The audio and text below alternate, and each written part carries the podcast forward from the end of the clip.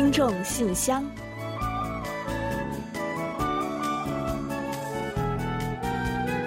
传递温情，分享感动。听众朋友们，大家好，我是李璐，欢迎您收听《听众信箱》节目。听众朋友，大家好，我是婉玲，很高兴啊，又跟大家一起开启这一周的信箱节目了。要说这个夏天最清凉的话题啊，那肯定是非二零一九光州游泳世锦赛莫属了。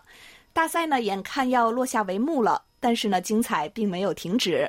世界游泳大师赛呢，要接着在八月五号上演了。嗯，也许有听友呢，对于大师赛还不是很了解啊。嗯，其实我也是最近才听说的。我也是。嗯，世界游泳大师赛呢，又被称为是世界成人游泳锦标赛。是高大上的游泳世锦赛的一个业余环节，世界各地的二十五周岁以上的游泳爱好者啊，都可以报名参加的。可以说啊，是普通人的一个游泳盛事。嗯，大师赛呢，每两年紧随世界游泳锦标赛进行。虽说是业余赛啊，但是呢，麻雀虽小，五脏俱全，涵盖了国际泳联五大比赛项目，像艺术游泳、跳水、公开水游泳这些呢，也都有。哎，怎么样，婉玲？我觉得这门槛好像不太高啊。或许呢，我们也可以凑个热闹。我看还是算了吧。大师的称号可不是唬人的，就算是业余啊，也是人中凤级的水准啊。参加者中啊，不乏退役的游泳名将呢。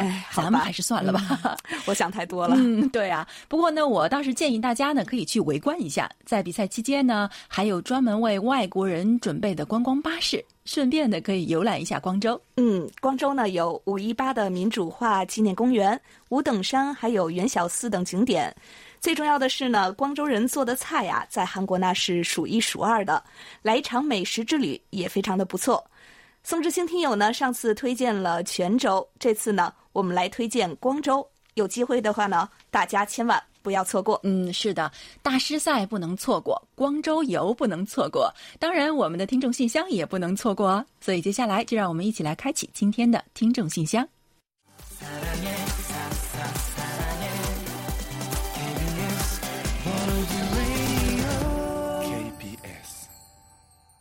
欢迎回来，您现在正在收听的是韩国国际广播电台的听众信箱节目。接下来，我们为您预报一下今天节目将播出的主要内容。嗯，好的。那我们这期节目呢，依然还是有韩广动态、来信选读，还有生日祝福等几个小栏目。在生日祝福栏目中啊，我们将一起分享一段赵亚东听友提供的人生感言。另外，在生活的发现栏目中，我们要为您介绍的是宋志新听友提供的生活小智慧。土鸡蛋和普通鸡蛋营养有差异吗？本月的专题讨论话题，请您聊一聊如何才能让老人安度好晚年。嗯，另外有问必答啊，回答的是中国上海市朱坚平听友提出的有关韩国的老年人口的问题。节目最后的点歌台栏目啊，我们要播放的是卢焕丽听友点播的一首歌曲。好了，节目呢，我们就先预告到这儿，欢迎您继续收听。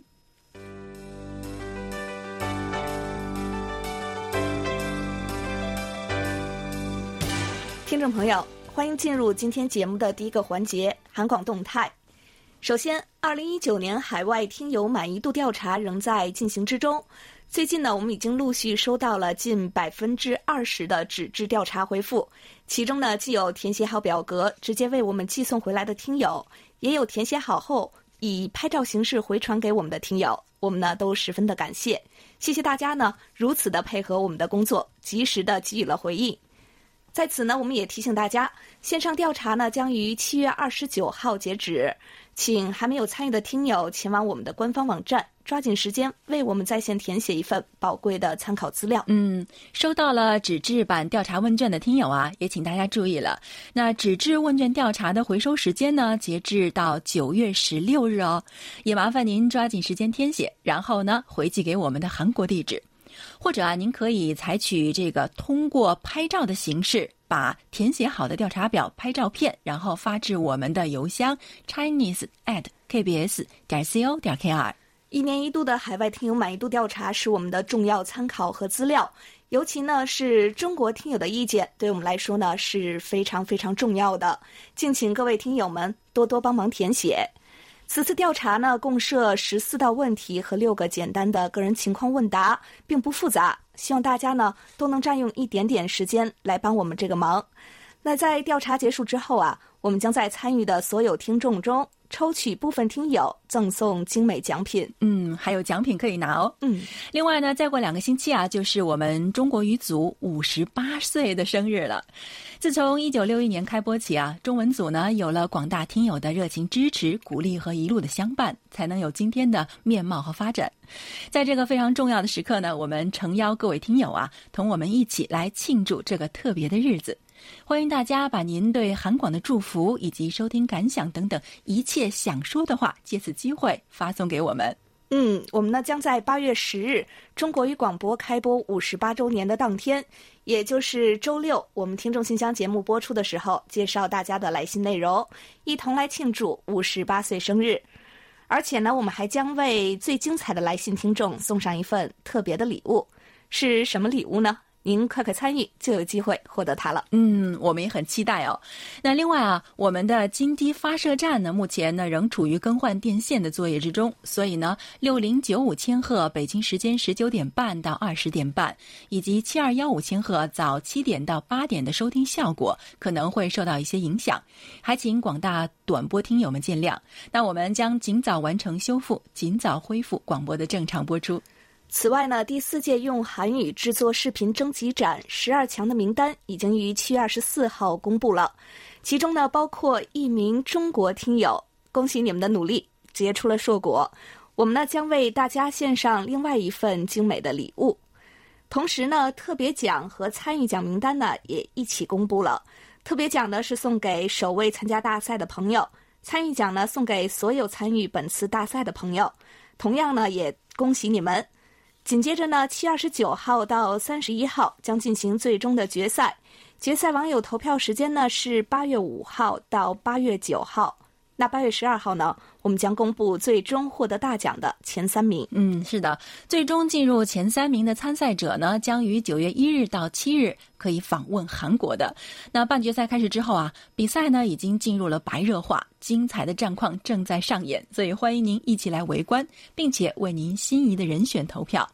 还有啊，投票的网友们也是有机会获得我们的精美奖品的哦。嗯，同时啊，本次比赛的所有参赛视频呢，我们都已经上传到了网站上，欢迎大家呢多多的点击收看。另外呢，我们将在十月九号韩文节播出一期关于本次大赛和韩文的特辑，也欢迎大家呢继续关注。嗯，欢迎大家到时候收听哦。另外，在栏目的最后啊，仍然会有几位幸运的听友获得我们赠出的奖品。下面呢，我就和李璐来公布一下本期节目的获奖听众。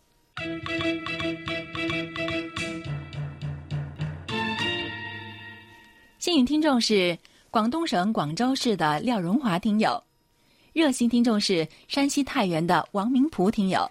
好，接下来呢，我来公布本期参与奖获奖听众，他们是江苏省徐州的周景听友，河北省玉田县的单金海听友，以及广东茂名的维维听友。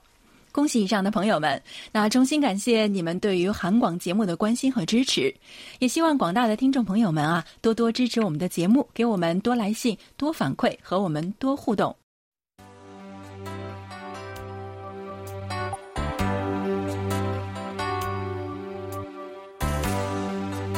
听众朋友，现在是来信选读时间，今天继续为大家选播几位听友的来信，并解答听友提出的问题。嗯，在正式介绍来信之前呢，我们也要再提醒大家一下：使用电子邮件给我们写信的听友们，来信呢，请一定附上您的详细通信地址以及您的姓名，还有 ID 编号，以便我们登记和联系您。嗯，好的。那接下来呢，我们就来分享一下今天的第一封来信吧。好的，首先呢，我们就是要跟大家分享的是上周啊已经跟大家预报过的一封信，来自我们的好朋友李雪。上周呢，他在信中说啊，寄送了手写信，并且呢还有神秘礼物。当时呢，因为我们还没有看到礼物是什么，所以能跟大家一样呢，挺好奇的，也非常期待。今天啊，就让我们一起来分享这封信，一起揭晓这份惊喜吧。李雪听友在信中说。亲爱的李璐、婉玲以及韩广全体编播老师们，안녕하세 요！ 哇，看来李雪听友呢韩语一直在学啊，是用韩语写的。 另外他说啊，好开心再次给你们写去手写信，不知道此时你们的心情是否和我一样兴奋呢？愿我们每个人时常都拥有好心情。最近啊，我的心情呢是时好时坏，时常会感到身心疲惫，也是家里以及各方面忙碌烦乱，得不到好好的休息。所以啊，我需要及时的转换心情才行。我很喜欢这段话：奔跑不困倦，行走不疲乏，必如雄鹰展翅，必将重获动力。我会加油的。每次听韩广的节目呢，都会让我心情舒畅，暖心不已。韩广节目制作的是越来越精彩纷呈、多元新颖了，是我的超级最爱。感恩韩广每天的欢乐陪伴。在这里呢，我想请两位主播给我推荐几部好看的韩国电影，也让我感受一下韩国电影浓郁的情怀和魅力。另外啊，最近我制作了手工新品，是用蜡线编制而成的闺蜜款花朵手链，送给两位主播，希望你们会喜欢。信先写到这儿，祝各位好朋友一切如意，幸福喜乐。嗯，好，非常感谢李雪听友的这封手写信啊，他随信呢还寄来了两个手编的花朵手链和一张自制的卡片，那就是上封信中提到的礼物了。那手链呢，真的是很漂亮，也很精美。看来李雪听友呢，真的是非常的心灵手巧啊。那其实呢，我也挺喜欢做手工的，不过呢，还没挑战过做这么复杂的手链。那刚刚呢，我跟李璐呢已经瓜分了这两条手链了，那并且呢，我们已经拍了照啊，那打算呢把它晒到咱们的微博上。有好东西呢，大当然得晒一下，所以呢，欢迎大家来围观呢。另外呢，刚刚啊，我们在韩广动态中呢跟大家说过，八月十日呢是中文组的五十八周年，那所以呢还向大家求祝福。那丽雪听友呢随信寄来的那张贺卡呢，就是祝贺中文组第五十八个生日的。啊，您真的是个有心人啊，居然还记得这个日子。另外呢，还有上次呢，宋志新听友来访的时候呢，特意还带来了庆祝韩广中文组五十八周年的纪念牌。所以在这里呢，我们要对二位呢再一次说声谢谢，感谢你们不离不弃的陪伴和支持。当然啊，祝福是不嫌多的，所以呢，也欢迎各位听友呢能够继续为中文组送上真挚的祝福哦。李雪听友呢在信中说啊，希望呢我们为他介绍几部韩国电影。其实说到这个人气电影啊，尤其是最近的人气电影呢，我马上就想到了前几天呢刚刚累计观影人数破了千万的《寄生虫》。那这部电影呢不仅捧回了金棕榈奖，而且呢不管是专业界的这个专家们，还是呢普通的观众啊，都是交口称赞的。所以呢建议您呢有时间可以去看看。好，再次感谢您的礼物以及生日祝福。愿今后啊，韩广中文组的每个生日都有您的陪伴。好的，谢谢李雪听友。接下来呢，我来介绍一位老听友的来信。他说：“韩国国际广播电台 KBS 中国语节目组同仁，你们好，我是柜台的短波老朋友，网络新朋友。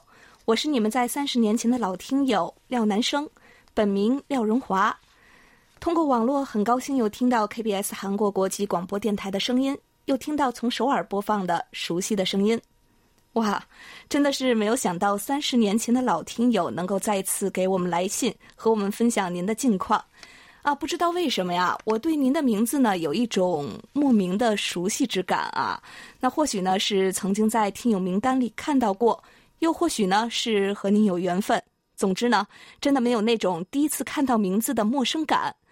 对您的回归呢，我们也感到非常的高兴。那希望今后呢，能一直和我们保持联络。廖男生听友在信中还接着说，很幸运的，在今年春节稍后，首先经由我向年轻的广东朋友介绍我在三十年前通过收音机短波收听 KBS 节目的情况。后来，这位朋友通过电脑搜寻，知道现在在网络上也可以收听到 KBS 韩广的节目，而且教我如何搜寻 KBS。和使用快捷方式打开 KBS 韩广中国语节目收听，并不限时间的随时随地听重播，非常高兴。我从使用传统的收音机短波收听韩广，到使用新科技的电脑网络收听国际广播，从三十年前收听 KBS 韩广，到三十年后收听 KBS 中国语节目，从慢慢的微调，通过调频寻找波段收听到一按快捷窗口，通过数据输送就随时随地可以清晰收听 KBS 韩广节目，真是太高兴了！又回到了 KBS 的国际大家庭。还知道陕西老听友骆银虎仍在收听韩广，还有九零后的新听友万祖旺。嗯，是的啊，韩广这三十年来呢，在不断的随着时代的发展、科技的进步调整步伐。那与您相比啊，我是韩广这个大家庭的后辈，对于这些变化呢，绝对是不如您的感受深刻了。但是啊，看着这些文字呢，也是觉得很泪目。谢谢大家这么多年了，一直还都陪伴在韩广的左右。关注着我们的点滴变化，目睹着我们的成长，甚至呢，比我们还有更多的感怀。在您的信中呢，看到了熟悉的名字了。那上周呢，婉玲也介绍了，洛银虎听友呢已经添了小孙子了，真是不得不感慨时间的流逝。但是呢，大家都还在。另外一位呢，您提到的这个万祖望听友呢，呃，我有一个大胆的猜测啊。您呢，是不是和我们的另一位老听友万祖波有什么关系呢？啊，如果您在收听节目的话呢，不妨也从幕后走到台前来，和我们大家来打个招呼，帮我们一起来揭晓这个谜底，好吗？廖男生听友呢还说，当年呢，从一九八九年到一九九三年五年，我跟骆银虎听友都被韩广中国语组委托为监听员，我从中韩未建交时的监听员名廖南生。到中韩建交时的监听员名廖荣华，从南北韩对峙对立到南北韩民族融合，我在韩国 KBS 这样的国际空间见证了世界历史进程的一个又一个时段变化。至今，我既对现在仍旧存在的听众信箱热切收听，也对新的节目《今日首尔》和《走向未来》热切关注。网络收听非常清晰，无可挑剔。今天，新时代的窗口已经打开了。如此清晰的国际电台空间站，韩国 KBS，我每天都不再错过收听。我还介绍给年轻一代人，九零后、零零后的中国朋友收听，让我们共同热爱 KBS 这个国际大家庭。谢谢你们，KBS 的同仁辛苦了。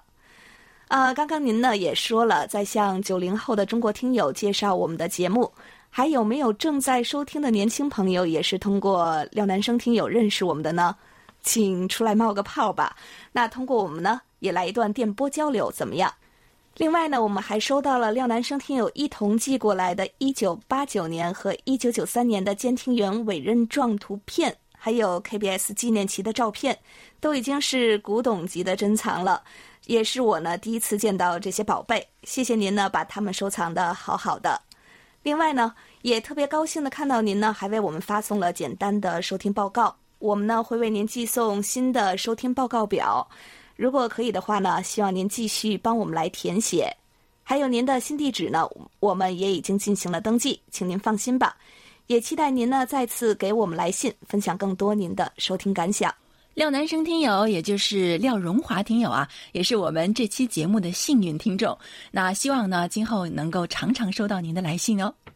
接下来呢，也是一位老朋友的来信，是四川省乐山市梅林听友写来的。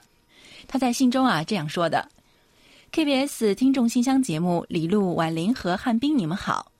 小暑大暑上蒸下煮，炎热的夏季来了。夏季炎炎，不妨停下来赏一赏风吹河动，听一听蝉鸣鸟鸣，找个阴凉的地方，守一潭清水，钓鱼或者麻将，既可以减少消耗。”另一方面啊，这些活动也有静心的作用，心静自然凉，乃是一种养生秘籍，生活的智慧所在。哇，只是读着您的这些文字呢，我都觉得真的是凉快了很多了。他还说啊，在 KBS 网页上，第四届用韩语制作视频征集展《话说韩国》预选赛正在如火如荼的进行中，只因为没有这个语言天赋呢，我只好做观众了。不过，希望中国语组的听友们要多多的参赛，并且能够获奖。六月二十七日有给我的热心听众奖品，我已经收到了。让我高兴激动的不是奖品，而是婉玲在收听证明卡上工整有力的钢笔字留言。谢谢婉玲。下次呢，希望收到另一位信箱主持人李璐的挥毫哦。嗯，没问题。多来参加节目，获奖了我就会给您写一张。那这几个月呢，信呢是少了一些，原因呢是我又回到公司工作，发挥余热去了，希望大家理解，顺祝下期。嗯，是啊，您说的没错啊，这个小暑、大暑上蒸下煮啊，最近的，首尔啊也是开启了酷暑的模式，即使呢一直在吹空调，也总觉得不够凉快。那看来啊，真的是想要获得真正的凉爽，只能心静自然凉了。不过，要是说到热啊，最近最热的，我想应该还是韩广用韩语制作视频征集展吧。那目前呢，最终的角逐呢，已经进入到了最后的阶段，可谓如火如荼。梅林听友说啊，哎，可惜自己不怎么会说韩语，只能旁观。其实您完全可以参与进来的哦。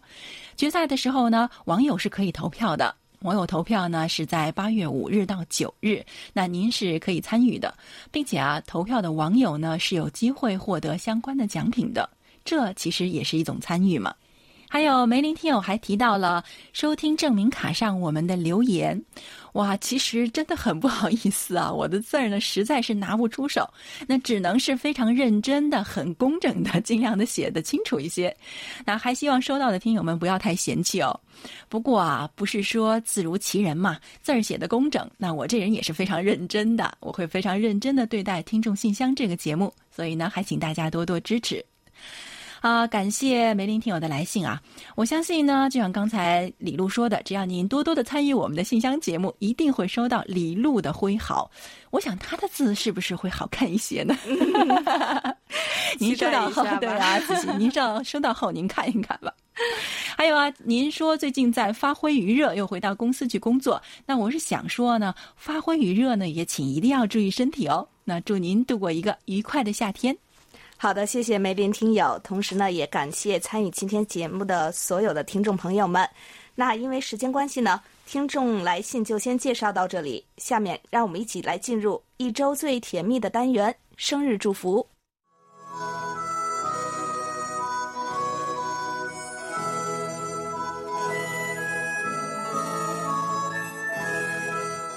每个生命都是独特且美丽的。组合在一起，共同谱写出了一曲婉转动听的生命之歌。此时此刻，在韩广这个大家庭里，让我们把最真诚的祝福送给您。欢迎来到生日祝福。首先呢，我们送给即将过生日的听友们一段由上海市赵亚东听友提供的人生感言：人生终究要靠自律和勤奋。在某个年纪之前，你可以靠透支身体。靠小聪明和老天给你的运气，一直取巧的活着。然而，到了某个年纪之后啊，真正能让你走得远的，只有自律、积极和勤奋。好的，感谢婉玲，同时呢，也感谢赵亚东听友与我们分享刚才这段话。在此呢，我们也借着这一段话，再次祝福所有七月份过生日的听众朋友们生日快乐。那接下来呢？又是我们公布本月生日奖品获奖听众的时间了，在这里呢，要恭喜七月三十号过生日来自北京的卢欢丽听友，恭喜您！同时呢，也再次祝您生日快乐。好，那我们就把这首由尹和演唱的《在下雨天》送给七月过生日的所有听众朋友们，真心祝福你们每一天都快乐，每一天都有好心情，在每一个炎热难耐的夏日都有好雨。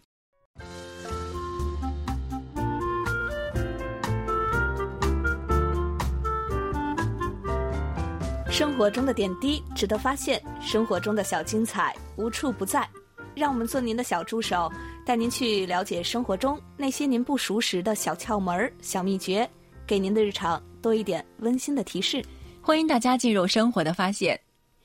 鸡蛋呢，由于营养丰富啊，所以呢是我们餐桌上少不了的一道食材。在超市里呢，我们可以看到各种各样的鸡蛋。有农家土鸡蛋、无公害土鸡蛋，还有绿色鸡蛋、初产蛋、草鸡蛋等等。那么这些不同的鸡蛋营养价值区别大吗？嗯，在这里呢，我们可以先来告诉大家啊，答案呢是否定的。下面呢，我们就一起来通过北京市宋志新听友提供的内容，一起呢来了解一下。嗯，实际上啊，这些鸡蛋的价格呢虽然差别还蛮大的，但是营养价值呢并没有很大的区别。有研究小组呢，对于不同地域、不同品种、不同养殖方式产出的几十个批次的鸡蛋呢，进行了营养成分的检测。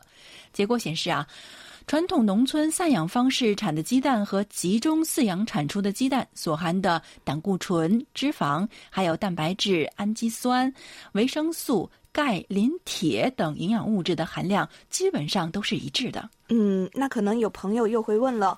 可是大家觉得散养的土鸡蛋确实更好吃、更香，难道价格高出好几倍的土鸡蛋真的跟普通鸡蛋没有区别吗？嗯，这一点啊，这口感上呢，确实是有细微的区别呢。当然呢，也少不了心理因素的作用。我觉得，那自由取食的散养鸡呢，可以吃到青草啊、小虫子啊、谷粒儿和草籽儿等天然的风味食品，蛋中产生的风味物质呢，自然就比较丰富一些。而鸡场饲养的鸡呢，一年四季吃的是配方，而且大致都相同，那自然风味就会单调一些。那另外啊，散养鸡蛋的脂肪含量呢，会高于规模养殖鸡蛋。嗯，生长卵泡达到成熟时的时间长，及卵黄积累的过程需要长时间，脂肪的含量呢，可能是与此有关。脂肪含量高也是农村散养鸡蛋好吃的主要原因。规模养殖鸡运动少，自然光照少，不能采食自由，导致适口性呢也会差一些。嗯，不过啊，说到底啊，虽然是有一些微小的区别，但是呢，这并不会让二者的营养价值差距很大。所以呢，听友们在挑选鸡蛋的时候呢，也就不必因为不同种类的鸡蛋而眼花缭乱、左思右想了。如果您只是追求营养价值，其实啊，根本不必费那么多脑细胞的。好了，听众朋友，以上呢就是我们今天在生活的发现栏目中为您介绍的内容。在此呢，也要感谢宋志新听友的热心参与。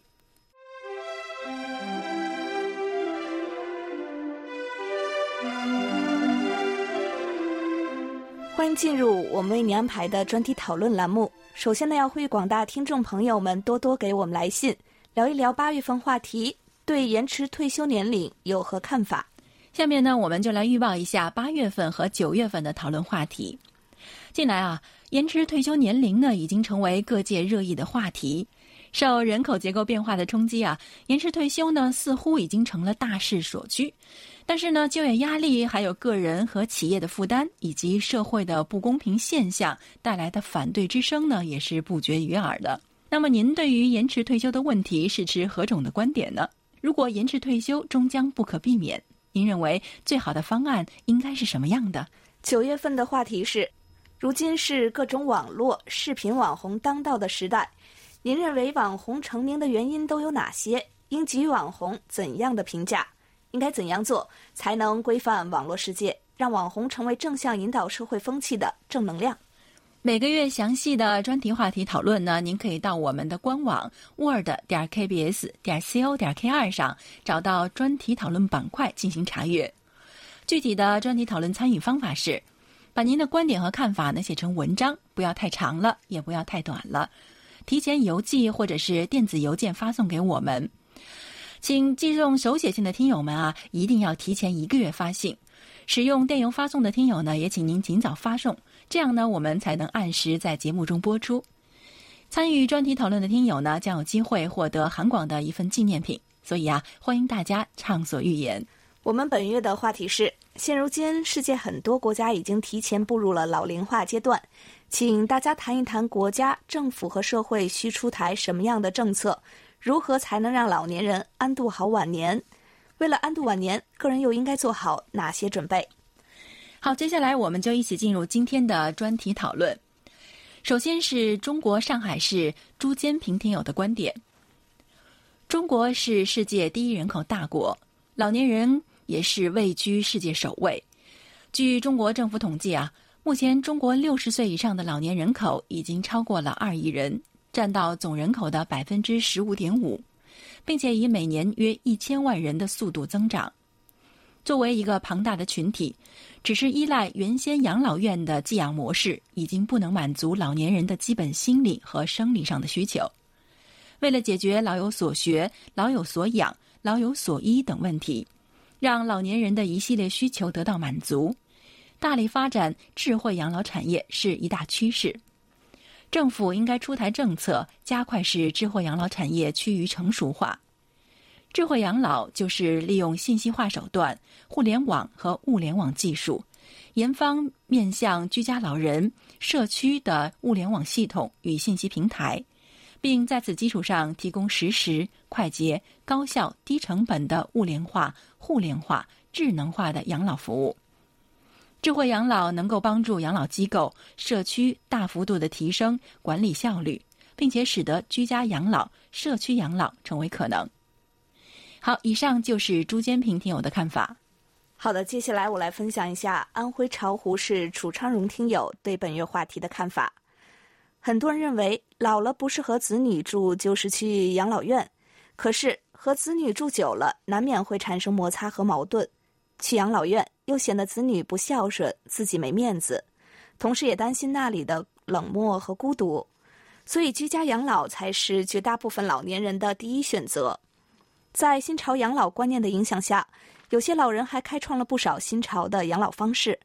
你可以不和子女住在一起，也不用去养老院，而是和一群相识或相投的同龄人一起，一边养老一边享受生活，不仅能过得丰富多彩、快乐自在，还能尽量不给子女们带来麻烦。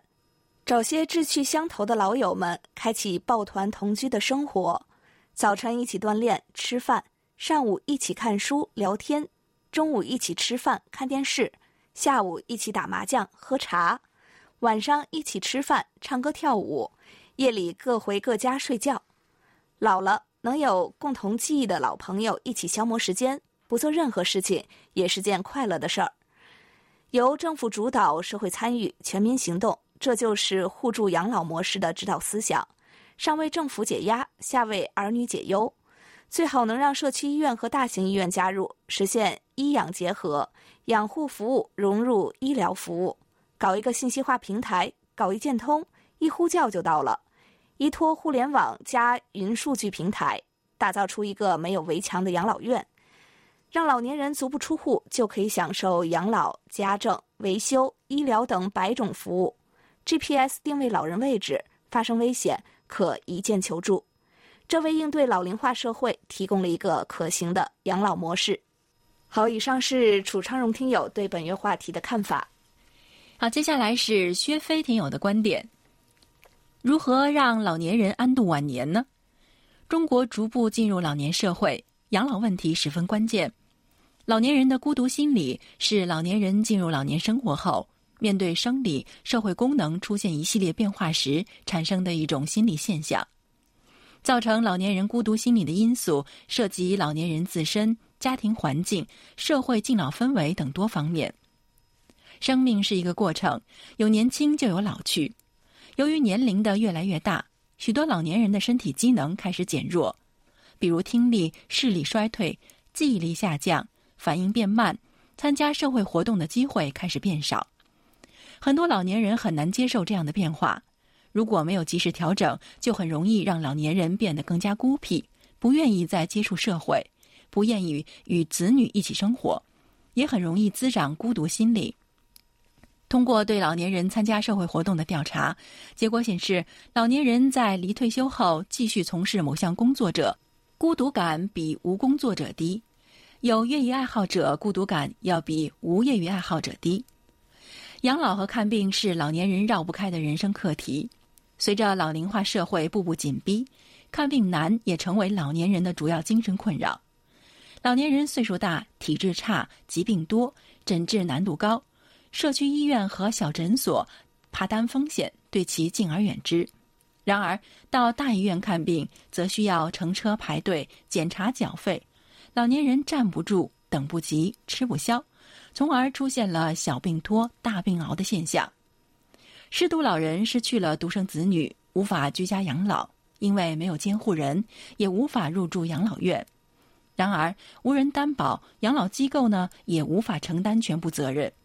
这些因素呢，都是导致老年人无法安度晚年的关键。那么，如何让老年人安度晚年呢？老年人不需要懊恼过去，也不要担忧未来，要牢牢的把握现在，享受人生。日本井上圣也等人研究了老年人的生死观之后，得出一个结论：为今天而生。这就是老年人幸福生活的准则。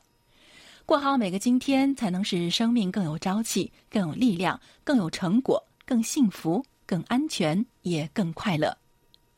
好，以上就是薛飞听友的看法。好的，最后呢，我们再来分享一下天津市王丽听友对本月话题的看法。要改变单一的养老院模式，通过国家、社区和其他力量多种模式、多种形态的服务机构，为老年人提供多方面、全方位的服务。最基本的是吃饭、穿衣和医疗服务。有的社区正在着手为老年人设置用餐点，方便老年人就近就餐。社区签约医生制度已经普遍实行，可以让老年人在家中随时享受到快捷的医疗保健。这些措施的具体效果还有待改善，但是可以期待这些做法以后在城市乡村都是可以推广的。时代在进步，老年人的精神需求已经变得多元化，为老年人服务的设施也要跟上，让老年人在社区内的活动场所互相交流、互相帮助。不但避免了在家中孤独寂寞的情况，而且还能够让老年人在文化学习、休闲健身和文娱活动中增进身心健康，活得充实，过得快乐。这是再体贴、再周到的子女也无法做到的。好，以上是王丽听友对本月话题的看法。感谢各位听友的参与，专题讨论呢就到这里。接下来，让我们一起进入下一个环节。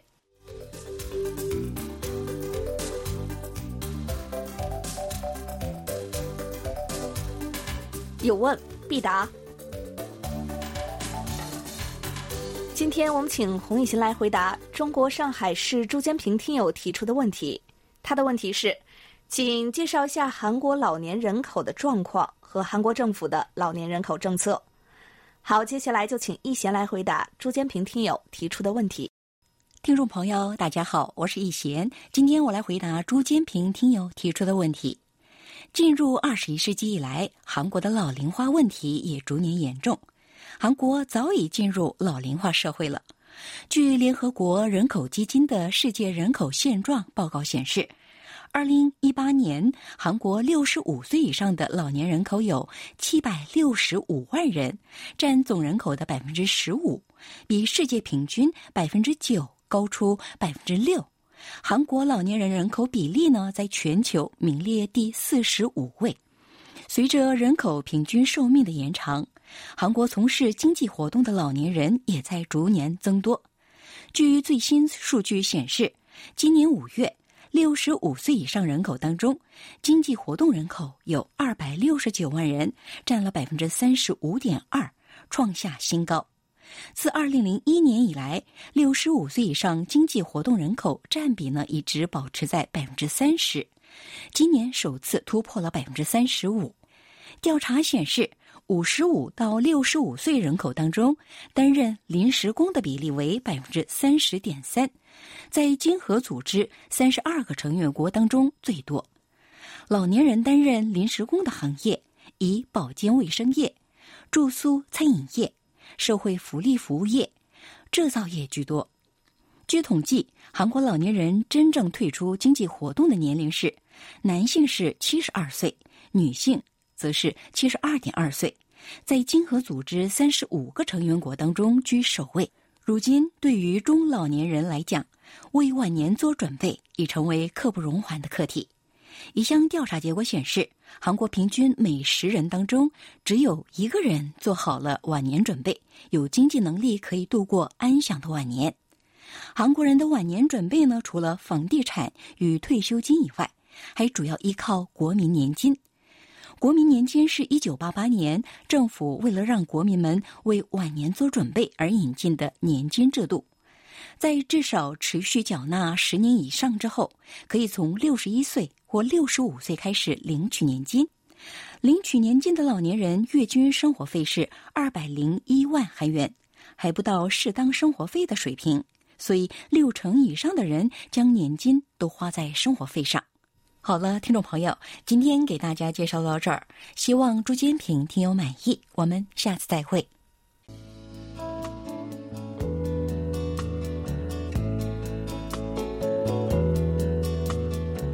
节目最后是点歌台栏目，北京市的卢焕丽听友来信说，七月三十号是我的生日，希望能在七月二十七号的节目中得到一份惊喜，同时呢送出一份祝福，点首歌曲送给韩广的各位老师及好友王丽、赵连贵、刘日普、楚昌荣、韩玉波、赵亚东、维维、李雪、红玉、薛飞、单坚海、梅林、刘伟等，祝大家夏天万事如意，天天开心。